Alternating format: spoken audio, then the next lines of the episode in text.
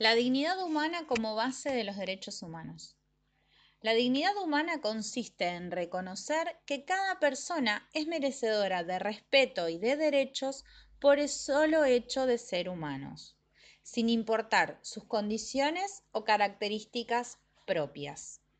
El reconocimiento y la aceptación de las diferencias hacen a las personas dignas y libres y confirman la virtud y la propia dignidad del individuo que se basa en el respeto hacia las y los demás. En la actualidad, la democracia, el derecho y la justicia se basan en el principio de la dignidad humana. Esto significa que todas las personas a todas las personas nos corresponde, sin ningún tipo de diferenciación, gozar de todos nuestros derechos. En otras palabras, por nuestra propia naturaleza humana, todas y todos somos dignos y merecedores de respeto. Vivir dignamente consiste entonces en poder satisfacer nuestras necesidades básicas y también en realizarnos como personas. Como verán, la dignidad es la base de los derechos humanos. Entendemos por derechos humanos al conjunto de derechos que tienen todas las personas por la simple condición de ser personas y por eso deben ser reconocidos y garantizados por el Estado mediante las leyes a todos sus habitantes. Como ya dijimos, sin ningún tipo de discriminación. Los derechos humanos son innatos, pues surgen desde el inicio de nuestra vida, son válidos para toda la humanidad, es decir, son universales, son irrenunciables e inviolables, ya que nadie puede renunciar a ellos, ni ellos pueden ser afectados o vulnerados. También son indivisibles, porque si uno de ellos se ve violentado, los demás también pueden resultar afectados. Dignidad y libertad van de la mano. La libertad es uno de los bienes más preciados por todas las personas en la actualidad y cumple un papel central a la hora de pensar la dignidad humana. Ambas fueron vividas y tomadas de distintas maneras según el contexto social y el momento histórico atravesado. Para comenzar a comprender qué es la libertad, podemos pensarla desde dos formas que están estrechamente relacionadas la libertad individual y la libertad política o social. Por libertad individual nos referimos a la que se relaciona con los pensamientos, gustos, deseos y acciones que tenemos y realizamos las personas de manera particular y que no afectan directamente a otras u otros.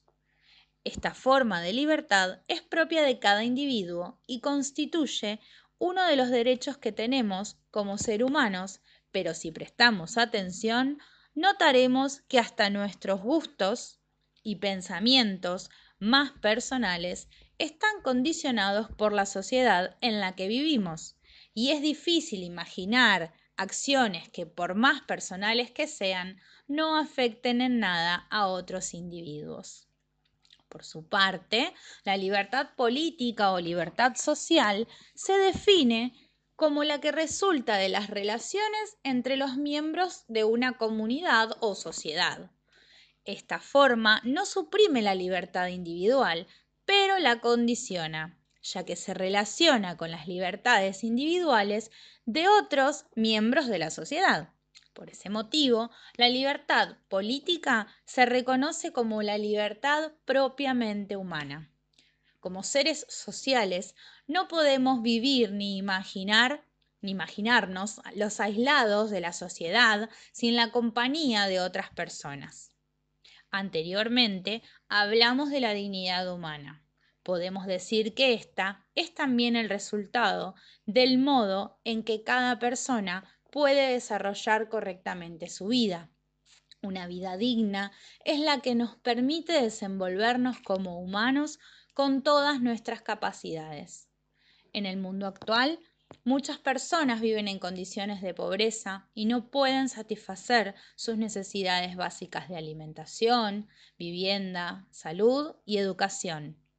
Esta situación restringe las posibilidades reales de las personas para desarrollarse y decidir sobre sus vidas.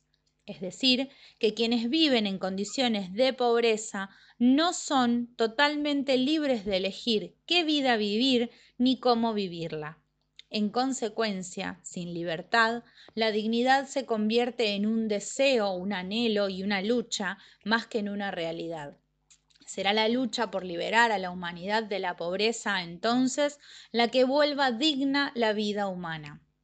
De este modo, libertad y dignidad están íntimamente unidas, ya que no podemos pensar vidas dignas sin libertades individuales como la libertad de pensamiento y de expresión o sin libertades políticas como la libertad para decidir y actuar de acuerdo con las propias convicciones y luchar por lo que se cree que es justo.